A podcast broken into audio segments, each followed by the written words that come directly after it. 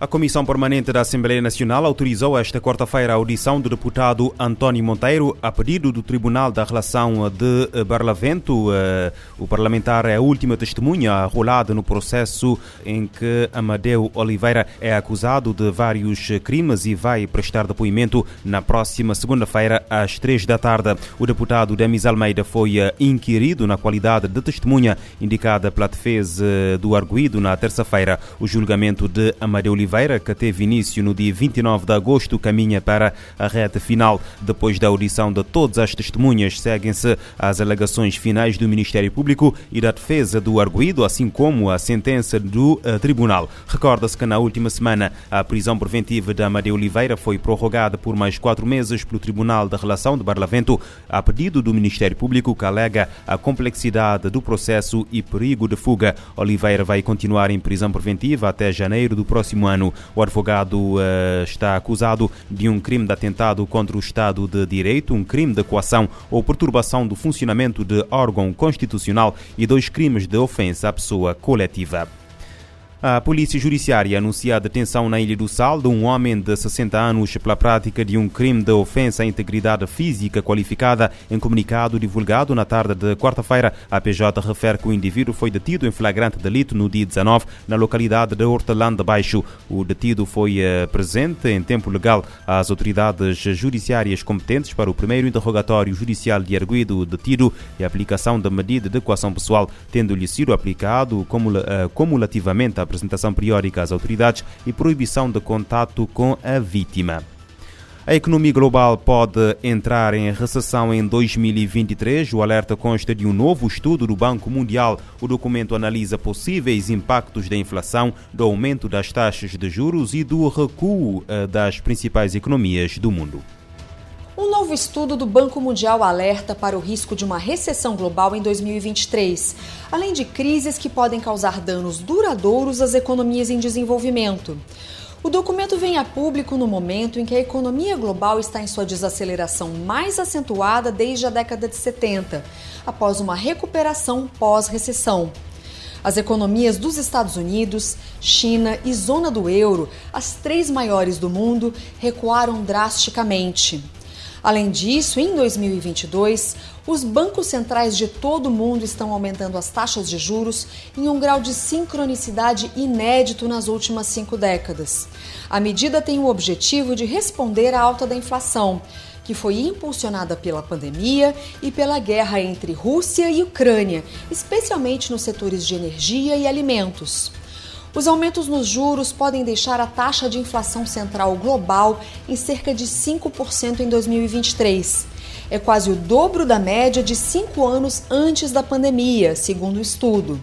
Para reduzir a inflação global a uma taxa correspondente às suas metas, os bancos centrais podem ter que aumentar as taxas de juros em dois pontos percentuais adicionais, segundo o estudo.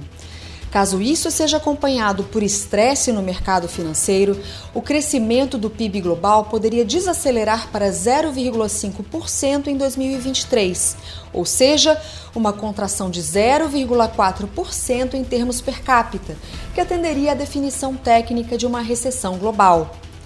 De acordo com a publicação, a parcela de países que apertarão as políticas fiscais em 2023 deverá atingir o nível mais alto desde o início da década de 1990.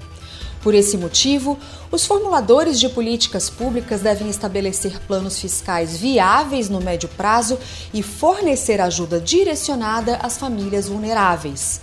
O estudo também recomenda a criação de políticas públicas para trazer os desempregados de volta ao mercado de trabalho, incrementar a oferta global de produtos básicos, reduzir o consumo de energia e fortalecer as redes de comércio global. Do Banco Mundial para a ONU News, Mariana Serati. O Banco Mundial alerta para o risco de uma recessão global no próximo ano, além de crises que podem causar danos duradouros às economias em desenvolvimento. E o mundo está muito atrasado nos esforços para fechar lacunas e proteger as minorias. Palavras do secretário-geral da ONU, António Guterres. O líder das Nações Unidas falava na quarta-feira durante um evento de alto nível para marcar os 30 anos da Declaração sobre os Direitos das Pessoas Pertencentes a Minorias Nacionais ou Étnicas, Religiosas e Linguísticas. Um evento de alto nível marcou os 30 anos da Declaração sobre Direitos das Pessoas pertencentes a minorias nacionais ou étnicas, religiosas e linguísticas. A cerimónia na sede da ONU relembra a Resolução 4737 de 18 de dezembro de 1992.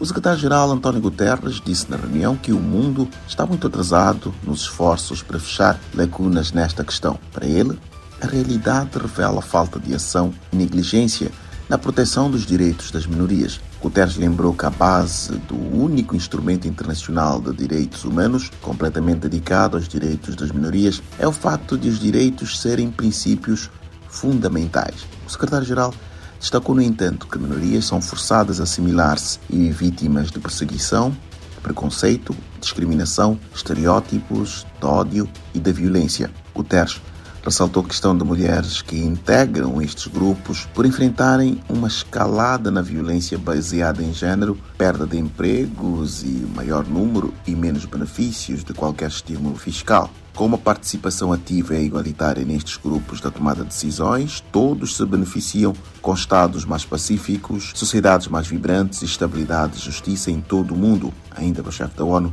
a comemoração dos 30 anos da declaração deve ser um catalisador para ação protegendo e dando voz às comunidades, prevenindo conflitos, incentivando a prestação de contas, além da promoção da igualdade na diversidade. Da ONU News em Nova York, Eleutério Gavan. Guterres alerta que as minorias são forçadas a assimilar-se e são vítimas da perseguição, do preconceito, da discriminação, dos estereótipos, do ódio e eh, da violência. O Paquistão continua a sofrer com as enormes cheias que deixaram debaixo de água praticamente um terço do território do país, mas os problemas continuam a amontoar-se e esta quarta-feira as autoridades registaram 340, eh, 324 mortos devido à malária e eh, pedem mais apoio para controlar a propagação da doença. Centenas de milhares de pessoas vivem em condições terríveis, eh, desalojadas devido às cheias e a viver em zonas pantanosas, algo propício a que a malária, uma doença eh, potencialmente fatal, eh, sem o tratamento adequado e atempado, eh, se desenvolva.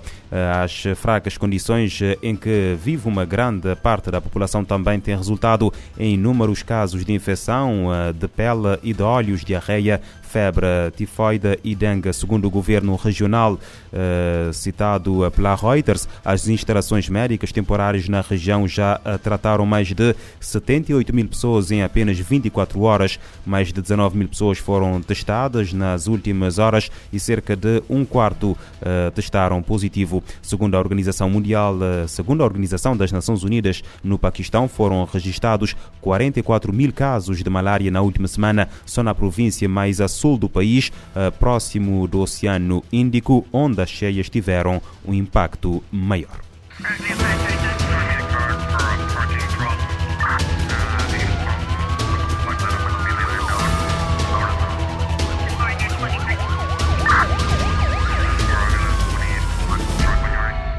Este programa está disponível em formato podcast no Spotify e em radiomorabeza.cv.